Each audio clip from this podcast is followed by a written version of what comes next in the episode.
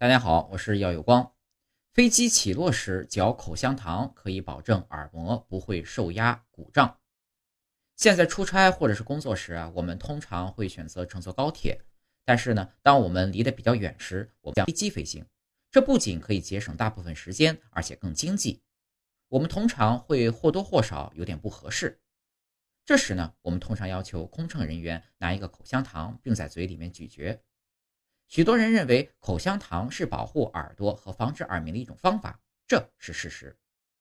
飞机起落呢是在垂直方向做变速运动，机舱内的空气压强会发生变化。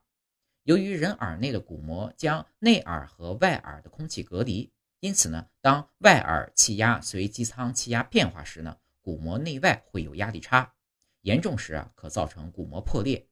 而嚼口香糖的吞咽动作呢？可以打开与咽喉相通的咽管，保证鼓膜两边的气压相同，不会受压